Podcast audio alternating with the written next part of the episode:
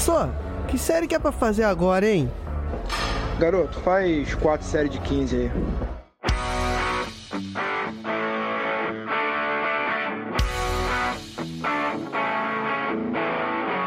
Você está ouvindo o podcast 4 de 15. Bom dia, boa tarde, boa noite. Eu sou Yuri Motoyama. Estou aqui com o meu parceiro do crime, o professor Gilmar Esteves. Fala, galera. E a nossa convidada de hoje para falar sobre treinamento para crianças é a senhorita, senhorita, porque agora ela está muito bem casada.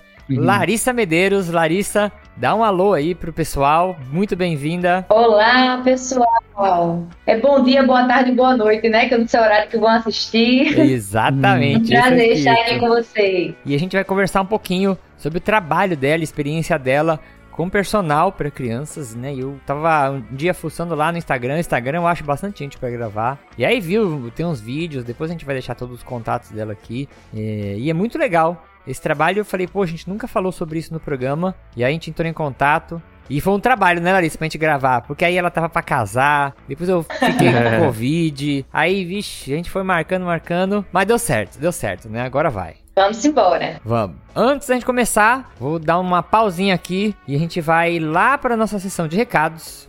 Primeiro recado e mais importante é que este programa tem o apoio da Centauro e do nosso ouvinte Lucas Leonardo Emerick. E eu sempre lembro que você também pode ser um apoiador se você acredita nesse projeto, acha que é importante a divulgação científica dentro da área da saúde, da educação física. Você pode fazer como Lucas, procurando lá pelos nossos programas de apoio no Patreon e no Apoia-se. Apoia-se, você escreve lá apoia.se barra 4 de 15, igual tá lá no nome do nosso site. E eu quero aproveitar aqui esses minutinhos para mandar abraços especiais para ouvintes que mandam mensagens pra gente e não nos deixam sozinhos nessa jornada de ficar aqui falando na frente de um microfone. Então quero mandar um abraço para esses ouvintes que além de mandar mensagens pra gente, eles compartilham nossos programas e ajudam a gente da maior forma, que é tentando levar o 4 de 15 para outras pessoas. Então, o Robson Alcântara, a Ivone, a Miriam Souza que ela é quase responsável pelo departamento de, de comunicação do 4 de 15, de tanto que ela compartilha nossos episódios. O Ricardo Takashi, o Apolo Evangelista e o Cristiano Sanjeon. Não sei se eu falei seu sobrenome certo. Agora, Cristiano, que também tem um projeto muito legal de divulgação dentro da área de educação física. Então, quero agradecer vocês muito, porque eu vou falar a real para vocês. A gravação do podcast e a produção do podcast dão muito trabalho. E é um trabalho solitário. Que mesmo quando eu gravo, às vezes eu não gravo com o Gilmar aqui. O Gilmar tá na casa dele, eu tô aqui sozinho. E a gente tem uma impressão gigantesca que a gente não tá falando pra ninguém. Apesar de a gente olhar e o 4 de 15 tem bastante downloads, né? A gente sabe que tem bastante gente que ouve. Mas assim, é muito gostoso quando você recebe uma mensagenzinha, pô, legal esse conteúdo, ou uma dica, ou uma sugestão de pauta, essa interação com vocês é muito importante para renovar nossas energias aí. Então, vou pedir se você ouve a gente, não se aveste, não se acanhe. Manda uma mensagem que isso ajuda bastante a gente também. E outra coisa que ajuda bastante, eu vou fazer só mais esse pedido agora, tá? Só vou fazer esse pedido. Você que ouve no Spotify e não deu 5 estrelinhas pro 4 de 15, você é uma pessoa que precisa ter o seu coraçãozinho tocado pela palavra do Senhor Macardo. Então não custa nada lá, quando você vai ouvir o 4 de 15 da Play, vai lá na página lá e clica lá nas estrelinhas. É rapidinho para você fazer, tá? Então, quem ouve pelo Spotify e ainda não fez isso, eu tô muito bravo com você ainda. Dá tempo de você mudar. Agora, quem não ouve pelo Spotify pode fazer este grandíssimo favor, que é entrar lá no Spotify. Você tem que ouvir um episódio para conseguir avaliar mas como você já ouve, só você clicar em qualquer episódio lá e marcar ele como visto, aí vai habilitar a opção de dar as estrelinhas, tá? Aí você vai lá e dá os números de estrelinhas que a gente merece. A regra é assim: 5 estrelinhas se você gosta do 4 de 15, 4 estrelinhas se você detesta o 4 de 15. Agora, acabei de olhar, a gente tem 54 estrelinhas no Spotify. Eu quero ver como que isso vai mudar com esse meu pedido. Só para eu saber se tem alguém me ouvindo aí. A gente tem 54 estrelinhas no Spotify, que já é um número legal, é bom. Mas eu quero ver quantas estrelinhas a mais que a gente vai conseguir até o próximo episódio. Então, senhor e a senhora, vai com aquele dedinho melecado de maltodextrina, aquele dedo colento, vai lá no Spotify e dá-lhe estrelinha na gente, beleza? Porque também ajuda muito. Então, o que eu quero é ouvir feedback de vocês, conhecer vocês, falar com vocês. E agora eu só peço isso. Estrelinhas, certo, meus queridos? Vambora, Sensei, programa? Bora lá.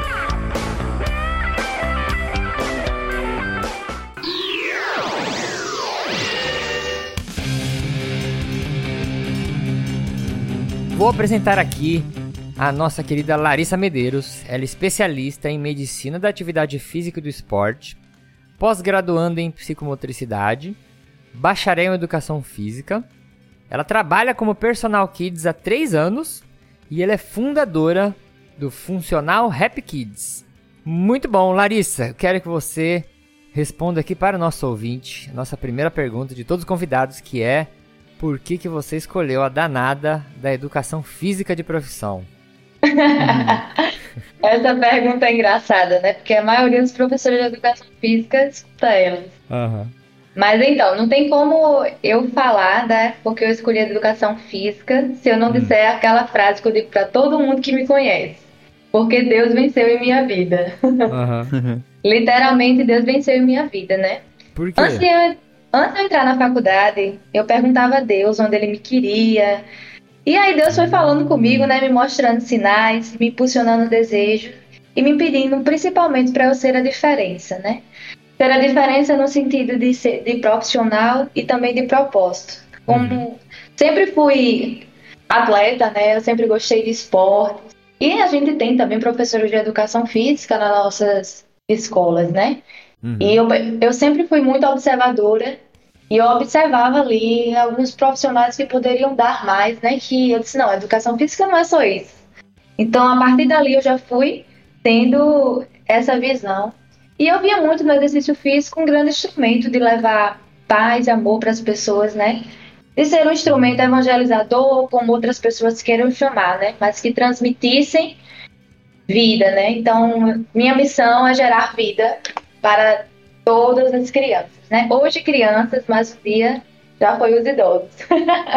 Hum, legal, legal. Então eu me contei, né? Com tudo isso não foi fácil, mas a gente uhum. enfrenta, né? E é isso aí. Você praticava qual esporte que você comentou aí que você era atleta? O que eu fui atleta mesmo foi de voleibol, né? Era bolsista no ensino médio, tava, ah. eu estudava no ensino público, e aí um professor lá me viu e me ofereceu uma bolsa e eu fui, né? Uhum. Mas antes disso, na minha infância, eu sempre fiz esporte, né? Fiz o, o karatê, mas logo, logo eu tive que sair, né? Que tem aquele preconceito ainda. E aí depois eu passei para ginástica. E aí eu me encantei, né? A professora se desdobrava, que inclusive foi minha professora na graduação também, né? Encontrei ela lá. Muito então foi uma professora que fez um diferencial muito grande na minha vida, né? E já fiz vôlei, futsal, handebol, tudo que tinha lá na, na educação física eu fazia, né? Com os meninos, que a maioria das meninas não gostava, não estava lá envolvida. Hum. Seríssimo. Que barato.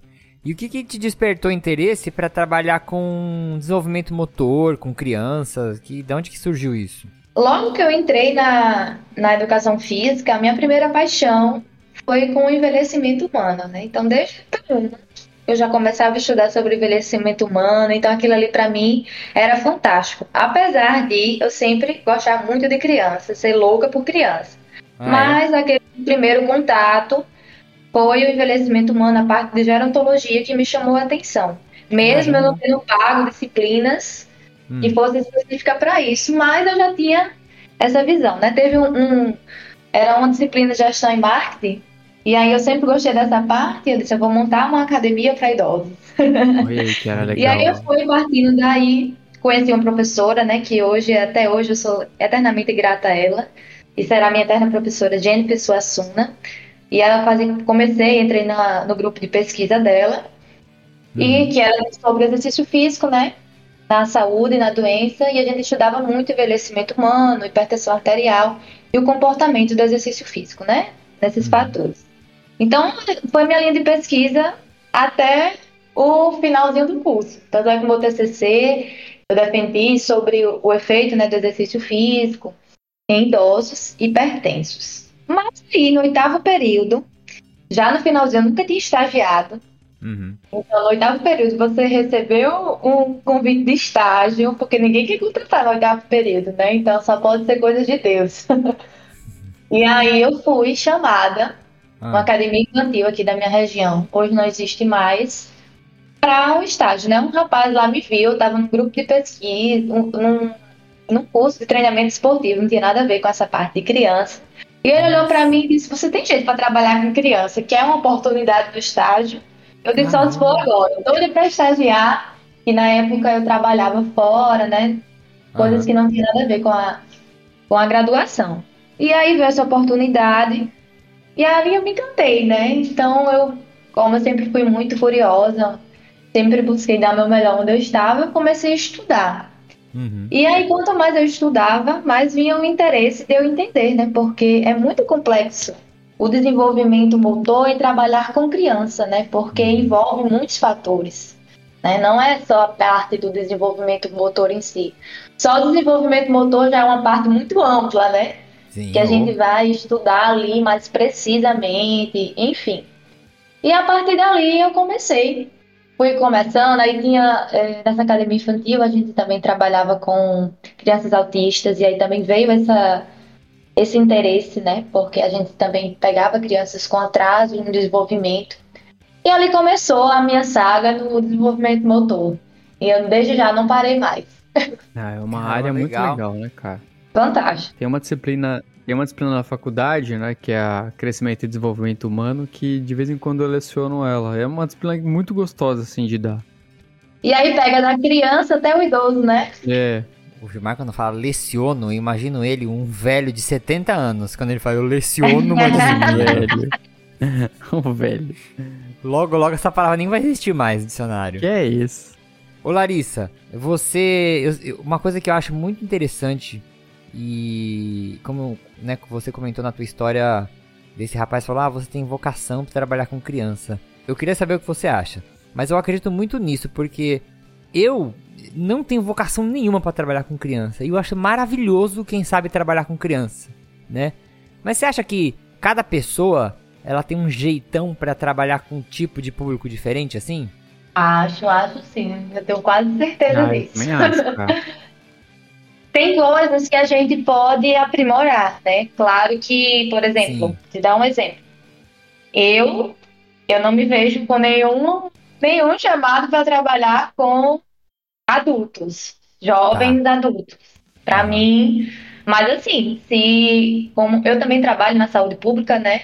Aham. Então, eu vou dar aula, vou fazer o meu melhor, mas o meu xodó ali, o que eu amo de paixão, são os idosos e as crianças, né? Ah. Então, assim, eu acredito que a gente tem que dar sempre o melhor onde a gente está, mas Sim.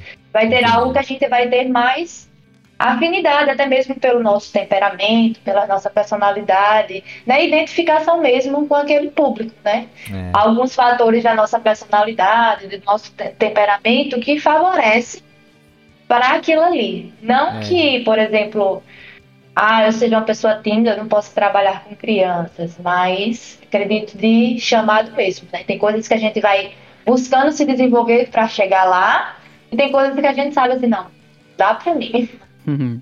É, Mas eu tudo parte da experiência, né? Às vezes a gente já taxa uma coisa e quando vai ver é outra totalmente diferente. E eu nunca esperei que eu ia trabalhar com criança, né? A- Mas a vida fez com que eu chegasse até aqui.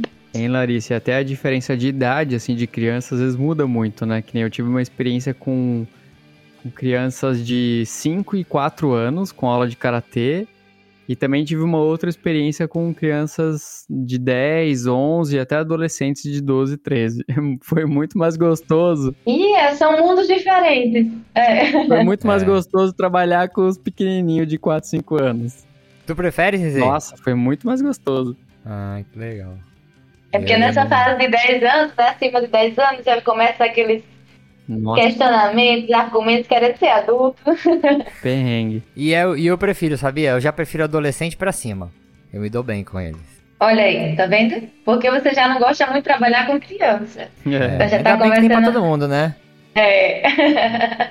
pois é, então assim, esse nicho de trabalhar com criança, né, e adolescente, ele é muito amplo, né? Então, se você trabalhar com criança, vai desde você, nessa parte infantil, você vai trabalhar com bebê, né? Você vai trabalhar com as crianças já na primeira infância, depois já chega na segunda, e assim vai, né? Então, vai ter aqueles que vai se identificar mais com o público, e outros com outro, e assim a gente vai.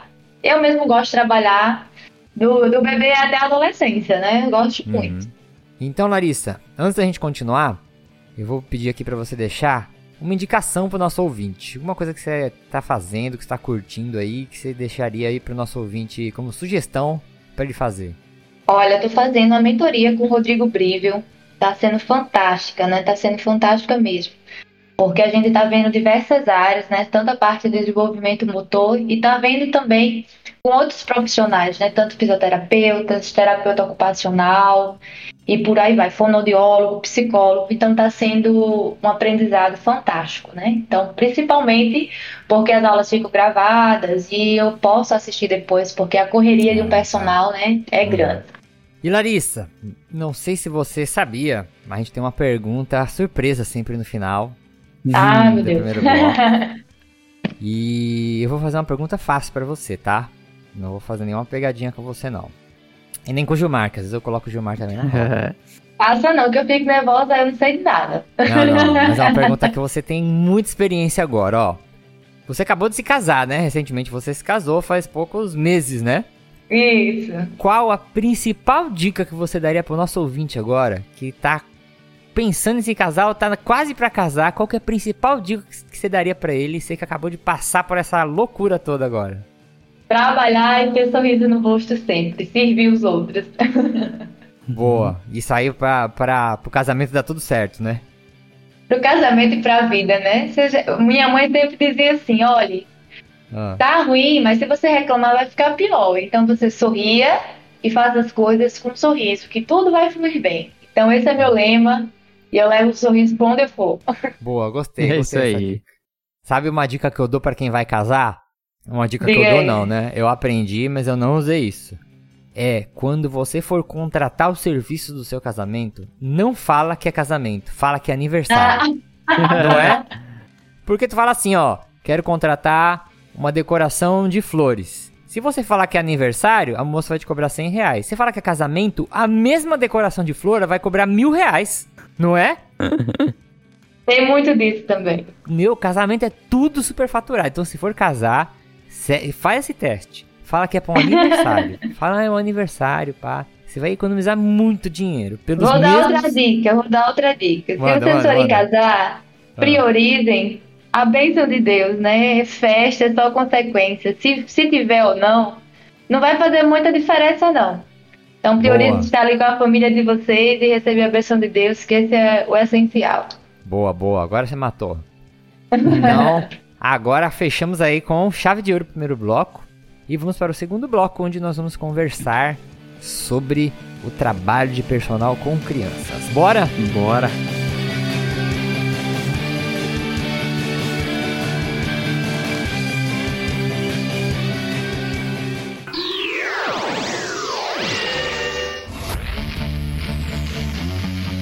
Trabalha como personal trainer ou presta algum serviço cobrado por hora de trabalho, sabe quanto vale sua hora de trabalho? Você não se sente seguro na hora de passar o valor do seu serviço? Então chega de sofrer com esses problemas. Temos um produto oferecido na plataforma Hotmart que combina algumas fórmulas de precificação de serviços com tabelas de controle financeiro em uma planilha que vai te ajudar a saber exatamente quanto cobrar por sua hora de trabalho. Além de ter acesso à planilha, você vai fazer um mini curso onde vai aprender a organizar suas finanças pessoais e dar um up na sua vida profissional e financeira. Tudo isso por R$19,90. Link para o curso está na postagem ou acesse a plataforma Hotmart.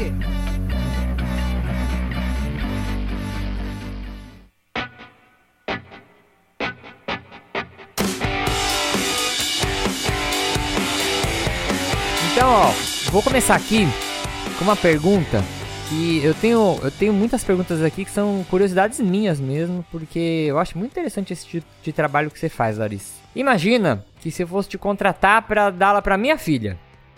Como que é esse primeiro contato?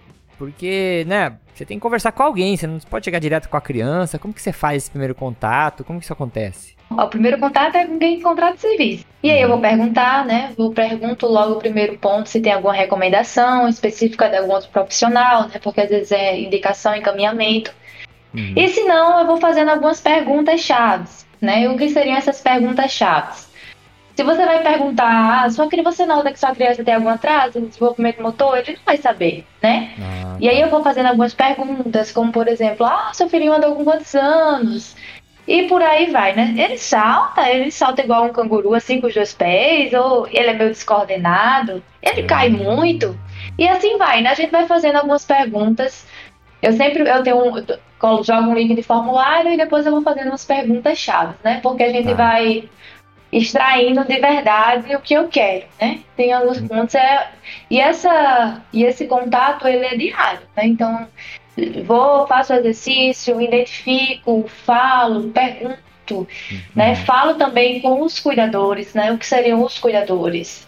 Uhum. Babá, né? Aquele que fica mais tempo com a criança. Porque às vezes os pais têm uma correria muito grande e eles não identificam ali realmente algumas coisas das crianças, né? Digo por experiência própria. Então é bem interessante também esse diálogo com o cuidador, né? tanto com o cuidador quanto com a mãe, com o pai, né? A gente busca sempre fazer essa troca, faça algumas avaliações e a gente vai sempre mantendo esse contato, né? Então explico para os pais, né, que a minha abordagem ela é lúdica e ela é específica para crianças, né? E, também deixo claro para eles que meu trabalho vai ser com criança, então um objetivo de trabalhar com criança. E aqui eu não vou trabalhar com coisas de adulto para ele. Vai ser tudo lúdico e ele vai fazer exercício brincando. Né? Deixo bem Boa. clara essa parte da brincadeira. Porque é essa parte da brincadeira que vai fazer com que o filho deles seja um adulto saudável. Porque ele vai ter uma experiência positiva com exercício físico. E é isso uhum. que eu uhum. quero. E, Larissa, qual que é a idade mínima que você pega para trabalhar? Ou que já pegou? Qual foi o teu cliente mais novo? Mais novo.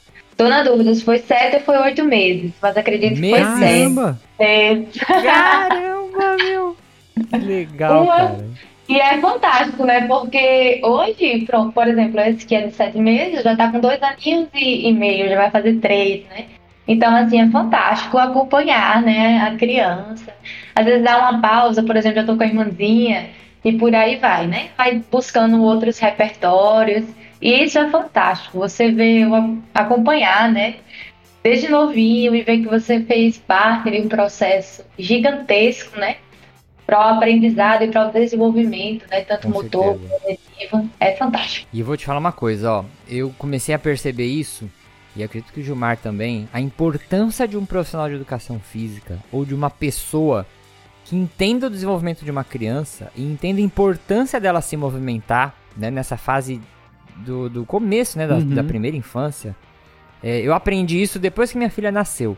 Hoje eu vejo assim, por exemplo, você me falando aí o trabalho que você faz, né? Você pega uma criança aí de sete meses, se ela já começa a ser bem estimulada por um profissional que sabe o que está fazendo, não tem preço o valor disso para o futuro dessa pessoa. Eu acho que se todos os pais tivessem noção da importância que isso tem, toda criança ia ter um profissional do lado para ensinar movimento, para desenvolver essa parte motora, se eles entendessem, né, como isso é importante para desenvolvimento cognitivo, desenvolvimento social, é muito, muito legal isso mesmo. Fico muito feliz é. quando ouço trabalhos como o seu, assim, sabe? Sim, sim.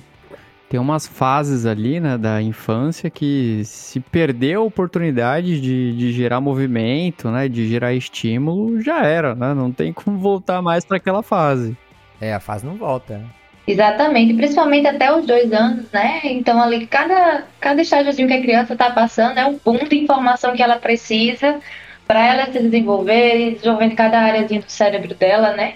Então é. a criança precisa, né? E muitas vezes, tanto é que, por exemplo, a sociedade brasileira, né, de atividade física, o que é que ela já, já lançou para a gente um guia, né? Esse uhum. guia de atividade física que inclui crianças desde bebezinhos, né? Então, para você sim. ter noção do quanto é importante, né? E essa orientação também com os pais, porque muitas vezes tem alguns pais que protegem demais os bebês, por exemplo, não deixa eles é, de barriguinha para baixo, por exemplo, para eles irem se desenvolvendo, né? Então é. a criança já começa aí demorando a engatinhar, né? Então daí ela já vai fortalecendo aquilo que era para ela ir fortalecendo, né? Então já começa do pescoço, ela tem o controlezinho do pescoço, depois é. não tem força nos membros superiores, no tronco e assim vai. E isso vai desencadeando no futuro alguns atrasos no desenvolvimento, né? Por um simples motivo de não ofertar para a criança essa estimulação. É, e às vezes os pais acham que estão fazendo certo, né? Ah, eu tô protegendo pois é. o bebezinho, né? Ele não tem nem noção. Ah, é, para eles não pegarem a bactéria. É, é. Vivendo na bolha. É. Pois é, e isso faz muito mal, né? E às vezes os pais pecam por não entenderem mesmo, né? E aí sim, vem sim. A, a, nossa, a nossa importância, né? Da gente orientar com um jeitinho certo, né? Não com um jeito daqui que quer saber mais do que o pai, ou sim, abusando o pai, jamais, né? Eu penso também na importância de a gente divulgar essas informações, sabe? Por isso que eu Exatamente. até falo e, e, peço assim, encarecidamente para você, ouvinte, que tá ouvindo essa conversa agora, nessa nossa conversa, é, sempre que você puder, você tá com uma roda de paz, sempre que você puder, faz uma postagem no seu Instagram, mas incentiva e, e leva essa informação para que algum pai, às vezes desinformado, leia no seu Instagram e pare para pensar e fala: caramba, meu, será que eu tô cuidando bem do desenvolvimento motor do meu filho, sabe? Quanto mais a gente divulgar isso, meu, melhor, né? Exatamente. E uma dúvida, Larissa: quando os pais te procuram para você trabalhar com os filhos dele, o é, que, que você percebe? Eles já têm essa noção de que isso é importante? Ou sei lá, o filho dele tá muito agitado, ele quer fazer o filho liberar energia depois que ele entende a importância disso? Como que você percebe que que, que vem essa demanda para você? Olha, é misto. Uhum. eu ah, tá. todo tipo, né? Então, assim, não tem como te dizer algo específico, né? Ah, o geral é esse. Não, como eu também trabalho com crianças com desenvolvimento neuroatípico, por exemplo, então tem os pais que já têm consciência disso que precisa, ou com alguma criança que tenha, por exemplo, o TDAH, então ela já sabe que o exercício vai ajudar ali mas não especificamente em que vai ajudar, né? Entendi. Ah, não, meu filho é muito agitado e ele precisa do exercício físico para liberar a energia dele. E pensa que é só por isso, né? Não vê os outros fatores também. E como, por exemplo, tem, tem chega até mim porque tá gordo. Ah, ele tem que emagrecer. Vai fazer exercício físico porque ele tem que emagrecer. Então, cabe a gente profissional contextualizar tudo isso, né? Uhum. E deixar claro para os pais que o filho ter energia é bom. Hum, porque eles é são lógico. crianças. É. Esquisito é um filho apático, quieto, né? Num canto. Sem fazer né? nada. É. Pois é, e assim, né? O que eu venho observando muito, é, Yuri, é que as crianças estão tendo um tempo de tela gigantesco de jogos. E isso está causando até crianças tendo sintomas de TDAH, por exemplo, sem nem ter, mas devido às telas, né?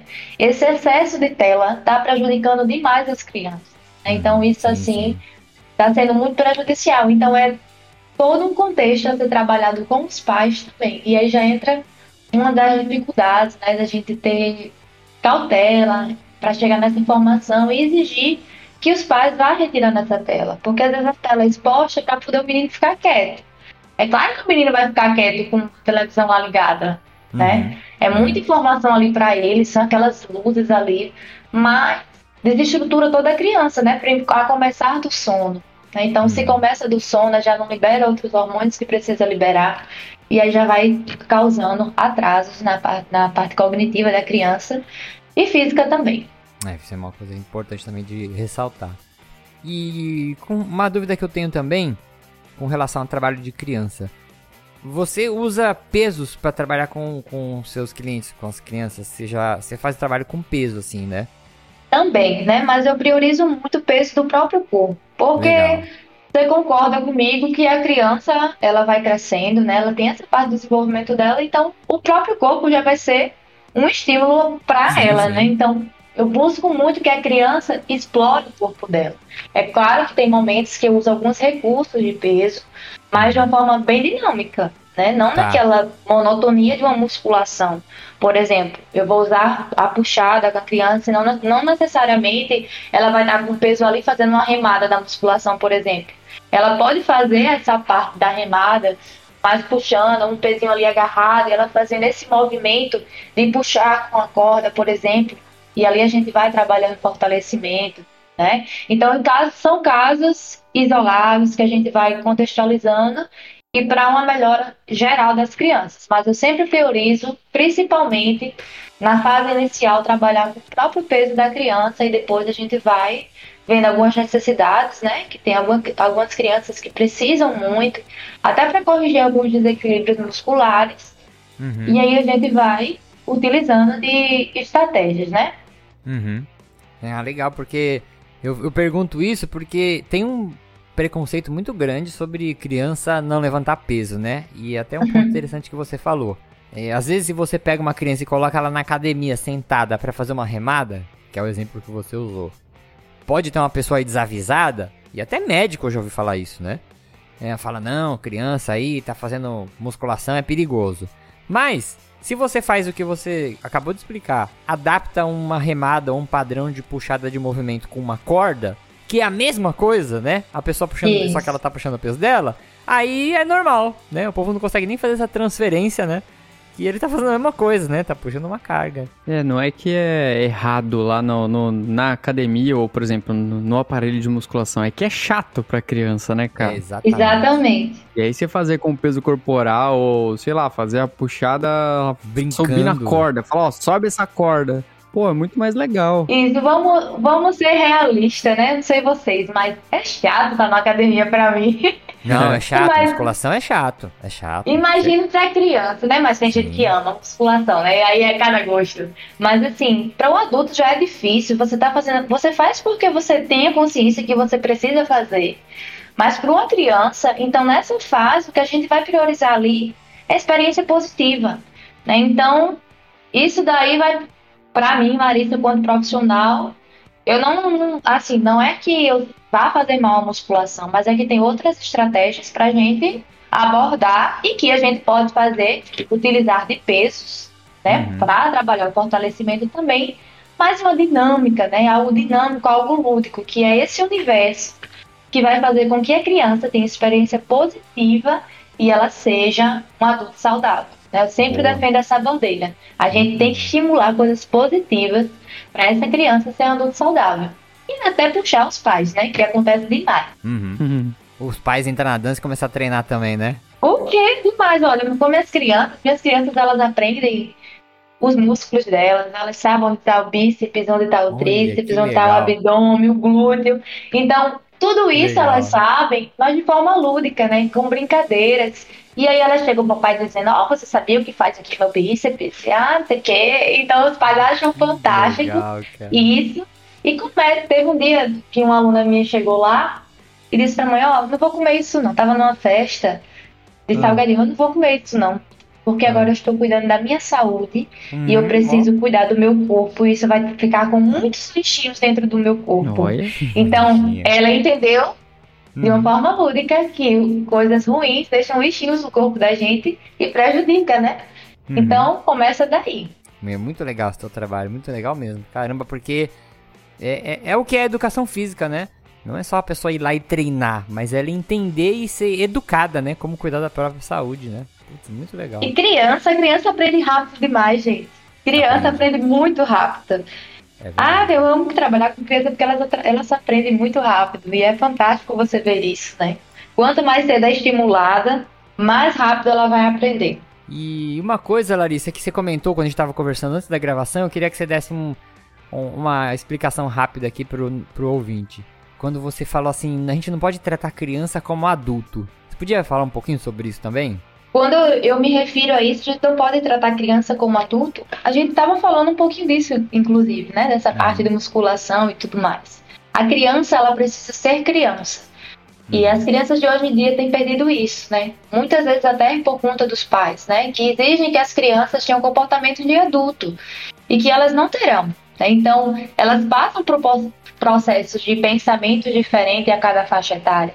E é nesse mundo que a gente tem que entrar. Né? A gente tem que respeitar as fases que a criança, as fases do desenvolvimento que a criança se encontra e naquela fase ali estimular o que é para ser estimulado naquela fase. A gente não pode pular etapas, né? Então é muito importante a gente ter essa ciência, né? E entender que, por exemplo, um chutar bola, ele vai começar de um jeito e depois ele vai ser aprimorado. Então a gente precisa passar pelos processos, né, de aprendizagem. A gente não pode pular etapas. A gente não pode exigir que a criança ela realize um fute perfeito ou um agachamento perfeito se ela não está preparada para aquilo, né? Então vai do, do processo pedagógico mesmo do ensino do movimento, né? Então, quando eu me refiro a isso, a, a gente não pode tratar crianças como adultos, é, é. muito isso, né? De usar a ludicidade para as crianças, porque elas precisam ser crianças a gente não pode roubar isso uhum. delas, não. Eu vou te falar agora, uma, fazer um depoimento de uma coisa que eu fiz, assim, que depois me arrependi muito. Tava um dia lavando louça, e aí minha filha chegou, né, e eu deixo ela fazer tudo, assim, na medida com segurança, né, eu deixo ela fazer tudo. E ela falou, vai, posso te ajudar? Eu falei, pode. Aí eu pus um banquinho, ela subiu, e ela ficava, né, me olhando, ela vai fazer quatro anos. E aí eu pegava lá, e o esponja, dava esponja na mão dela, ela ficava passando a esponja na panela e tudo mais. Aí, ela pegou um copo para lavar de vidro e caiu da mão dela e quebrou. E na hora eu, eu fiquei tão preocupado dela ter se cortado e eu fiquei nervoso, né? Falei, não, Isabela, quebrou o copo, tem que tomar cuidado, não sei o que. E ela assustou, desceu, aí ficou Ai. chorando. aí eu fiquei com mó dó, cara. Pegou trauma de lavar a louça. Eu não posso cobrar que ela saiba lavar a louça certinho e brigar com ela porque ela quebrou, porque ela nunca tinha feito aquilo, né? Aí eu falei, puta, Yuri, que cavalo, cara, que mancada. Aí depois eu falei, não, vem aqui. Qual pai ou mãe nunca fez isso, cara? É difícil. É, pois é, é. é. É difícil. Aí eu falei, não, vem aqui, desculpa e tudo. Aí assim, né, agora quando ela vai lavar a louça, é, eu deixo ela mexer com as coisas de vidro até pra ela aprender. Mas é, eu falo, ó, cuidado. Eu dou as coisinhas de plástico pra ela mexer também, né? Eu fico meio que ali é, orientando, mas é bem isso. A gente não pode exigir, né? Ué, o papel dos pais, né, Yuri, é dar segurança, deixar as crianças explorarem, mas apertar segurança, né? Sim, sim. E o, e o bacana é isso que você está fazendo agora, você deixar elas explorarem. Claro que você vai ali, como você disse, né, colocar mais de plástico, porque realmente tem um, um risco, né? Mas assim, como você disse, ela precisa ir aprendendo aos pouquinhos também, você ficar ali perto, né, supervisionando, uhum. porque criança é astuta. É. Mas transmitir uma segurança, né? Até quando ela errar também, porque tudo isso vai ficar no cérebro da criança, né? É. E, por exemplo, as crianças, você nota muita diferença, por exemplo, de, de irmãos, né? Que é um atrás do outro. Geralmente, quando é o primeiro, a mãe, aquele cuidado com a criança, né? Pra não, uhum. ah, não cair, qualquer coisinha tá ali. E já quando é o segundo, a mãe já, já pegou mais experiência, ela vai tender a relaxar mais, né? E você vai perce você percebe, não sei se vocês, mas você já percebe que a criancinha que veio depois, ela já é bem mais desenvolvida do que a primeira. Por quê? Ela tem mais liberdade de explorar. Sim. Uhum. Né? Então uhum. tem muito isso. É, às vezes os pais super protegem demais e não permitem que as crianças explorem, né? Uhum. A minha sobrinha, por exemplo, ela vive escalando. Ela é muito aventureira. Ela fica escalando, escala quando foi um dia desse, a mãe dela enviou um vídeo para mim que ela tava escalando no, na cadeirinha dela de, de comer, que é super alta. Pois ela achou uma maneira de subir ali. Então Nossa. ela tava fazendo uma aula ali de funcional kids, né? Uhum. Trabalhando toda a musculatura dela e se desenvolvendo. Agora imagine se a mãe não deixasse ela explorar aquilo. Como é que ela ia conseguir? Ou Vou então se a mãe bronca, dela desse né? aquele cuidado, não faz é. isso, né? É então a criança já ia gerar aquele medo, aquela tensão, e talvez não fosse tentar fazer novamente. Ou então quando a criança cai, aquele espanto, né? Então é. a gente tem que ofertar segurança e também deixar que a criança explore, porque a criança precisa explorar, ela precisa descobrir o que ela pode fazer com o corpo dela. E isso é fantástico. É verdade. Muito bom. E uma pergunta aqui. Larissa, qual que é a maior dificuldade que você percebe ou que você teve quando você começou a trabalhar com criança? Olha, eu vou citar aqui alguns, tá? Uhum. É largar eles na hora de ir embora, quando acaba a aula. Também. Mas trabalhar com criança, a maior dificuldade não é a criança, é saber lidar com os pais, né? Eita, Porque legal. tudo vai depender dos pais. Uhum. Se é de trazer a criança, quem vai trazer é os pais. Se é de estimular a criança em casa, quem vai fazer são os pais. Né? Se é falta de algo, quem vai dar é os pais. Né? Então, esse é o maior desafio. Né? Tanto é que eu busco estudar não apenas a parte do desenvolvimento motor e dos temperamentos, né, e de como lidar com cada personalidade na infância, mas também com os adultos, porque a gente precisa ter esse domínio para a nossa comunicação chegar, entende? A gente saber como se comunicar com cada um, né, para a gente ter um bom resultado da criança. Então você entende que para eu ter um resultado com a criança, eu vou passar pela família dela, né? Então essa é assim uma uma dificuldade que eu encontro para trabalhar nesse público infantil, mas que é uma dificuldade que é superável.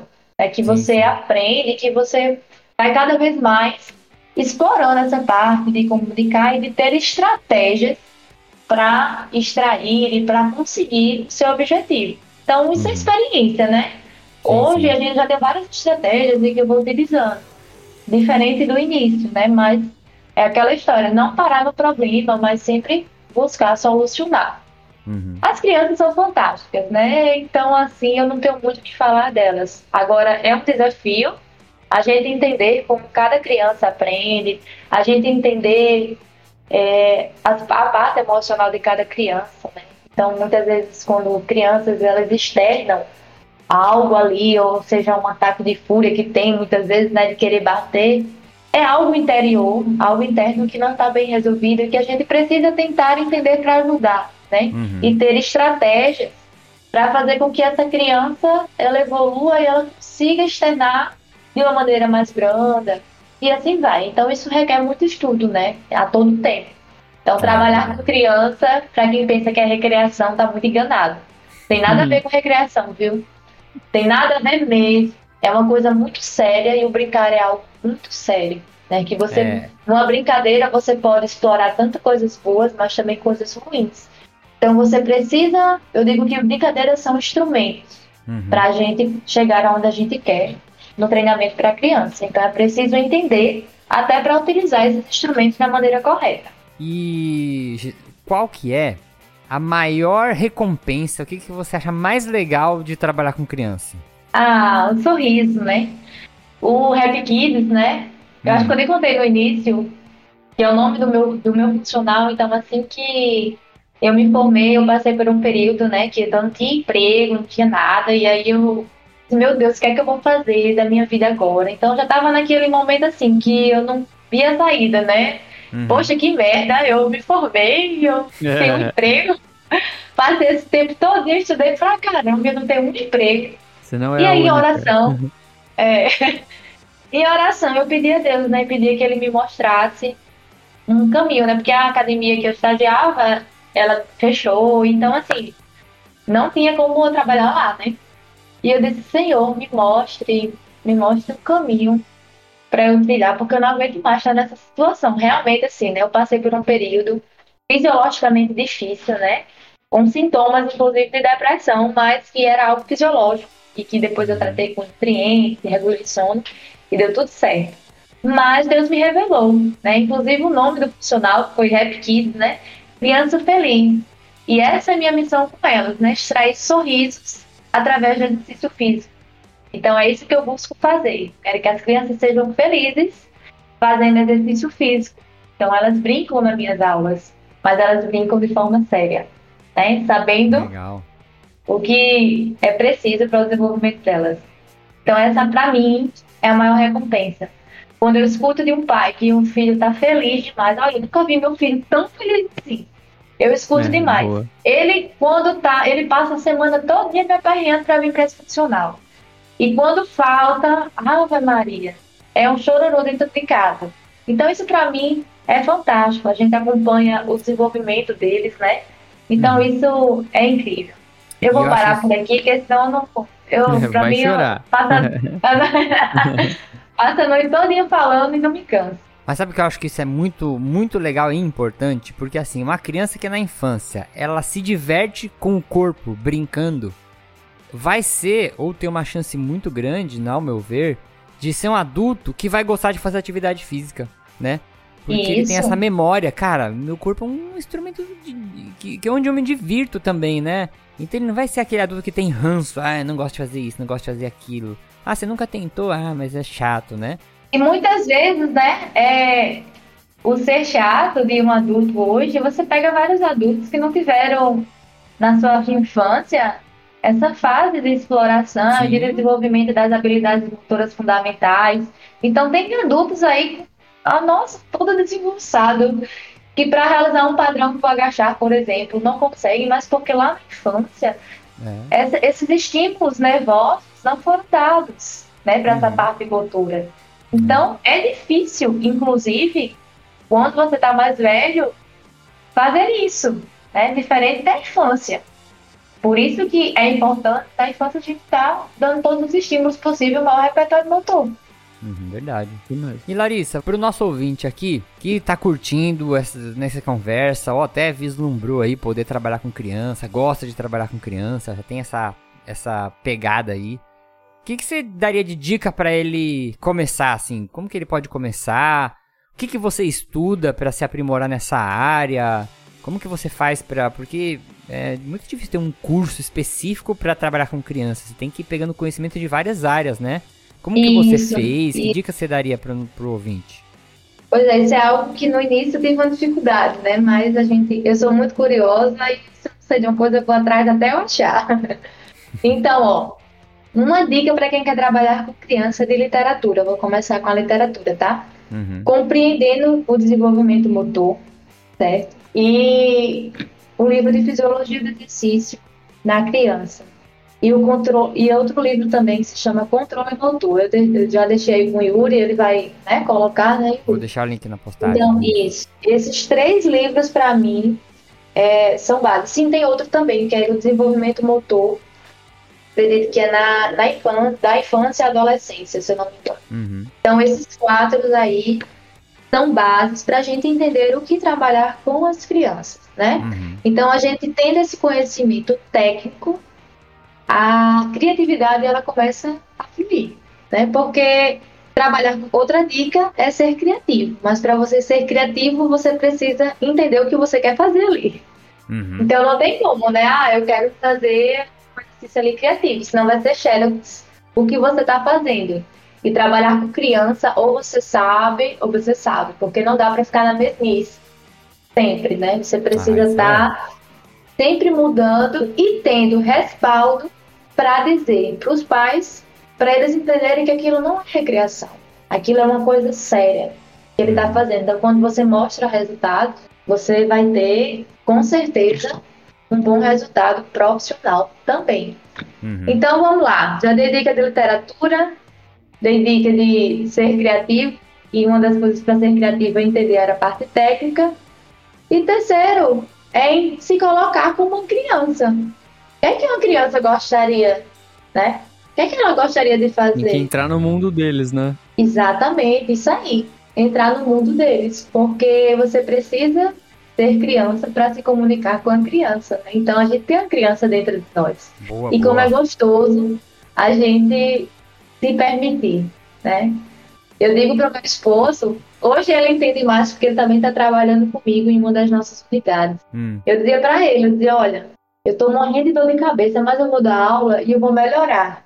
E ele não entendia, né? Como é que tu vai melhorar as crianças lá gritando? Porque crianças elas tendem a gritar, né? Não porque elas estão gritando. Mas é um hum. padrão delas mesmas, é né? uma forma delas se expressarem também. E aí é aquela zoada toda, né? Ele dizia, não entendo como é que você vai melhorar a sua dor de cabeça. Eu dizia, as crianças, elas têm uma energia muito positiva. Elas te renovam, né? E aí, quando ele está trabalhando agora, ele diz, aí, é verdade mesmo, eu estou morto e cansado, porque geralmente nas unidades coletivas hum. é sempre à noite, são as nossas últimas aulas, né, do dia. Então a gente tá só o coió. Uhum. Mas é isso, quando a gente se permite, as crianças elas passam energia muito positiva pra gente, porque elas são puras, né? Então isso é fantástico. Isso é verdade mesmo. Larissa, você atende a maioria dos seus aluninhos em um local específico, uma, uma sala que você tenha, ou você atende eles na residência? Meu trabalho de personal, personal kit, né? Ele é a domicílio. Então eu vou na casa da criança ou algum local que eu queira levar eles diferente. Né? Eu gosto às vezes de levar para uma praça, para eles terem sempre explorar essa parte do movimento. Mas em geral é na casa da criança ou em algum lugar que eu queira levar para explorar. E tem tá. também a parte coletiva, né? Que é na areia da praia, olha coisa boa. Aí na é areia bom, da hein? praia, com natureza. Então todas as cidades têm essa pegada aí de areia de praia e natureza. Então as crianças se sentem super livres. Beleza. Muito bom então. Então vamos terminando aqui o nosso programa. Esse bate-papo aqui muito legal. Que a gente poderia até continuar. Quem sabe a gente não grava outra versão aqui desse programa também, mais pra frente, com outras novidades com a Larissa. É, Larissa, queria agradecer você por ter vindo gravar com a gente, compartilhar esse teu trabalho lindíssimo, meu. Queria te dar os parabéns. Muito legal o trabalho.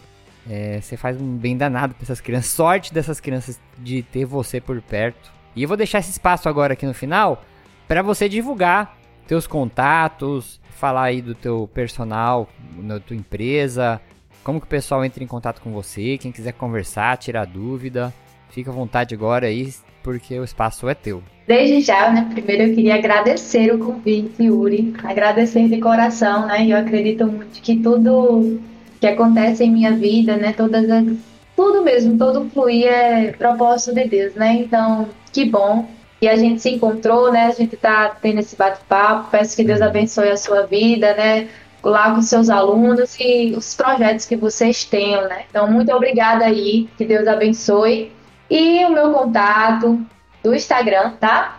Temos dois. Temos o meu pessoal, que é Larissa Personal 01, né? Arroba Larissa Personal 01. E temos o do Funcional Rap Kids, que é arroba funcional underline Rap Kids, né? Então, quem quiser conhecer mais nosso trabalho, às vezes eu posto uns vídeos lá, né, de algumas atividades, até para vocês se inspirarem também, né? Show. A gente está começando também, é interessante dar uma inspirada, mas sempre entendendo o que está sendo trabalhado ali. Então foi um prazer. Se alguém aí que estiver escutando quiser tirar alguma dúvida, estou à disposição, fala lá no direct que a gente vai conversando. Boa, muito bom. Então, vamos ficando por aqui. Ficha técnica do programa. A apresentação deste podcast foi feita por mim, Yuri Motoyama, Gilmar Esteves e Larissa Medeiros. A produção desse podcast foi feita por mim e a edição também. A música de abertura foi produzida pelo compositor Anderson Botega e as vozes da introdução são dos queridíssimos Diogo Bob e Marlo Sanuto. Esse podcast tem o apoio da Centauro. Um abraço, arrumem sua coluna e, como diz Larissa, vamos sorrir muito. Valeu! Vamos embora! Valeu, pessoal. Um abraço.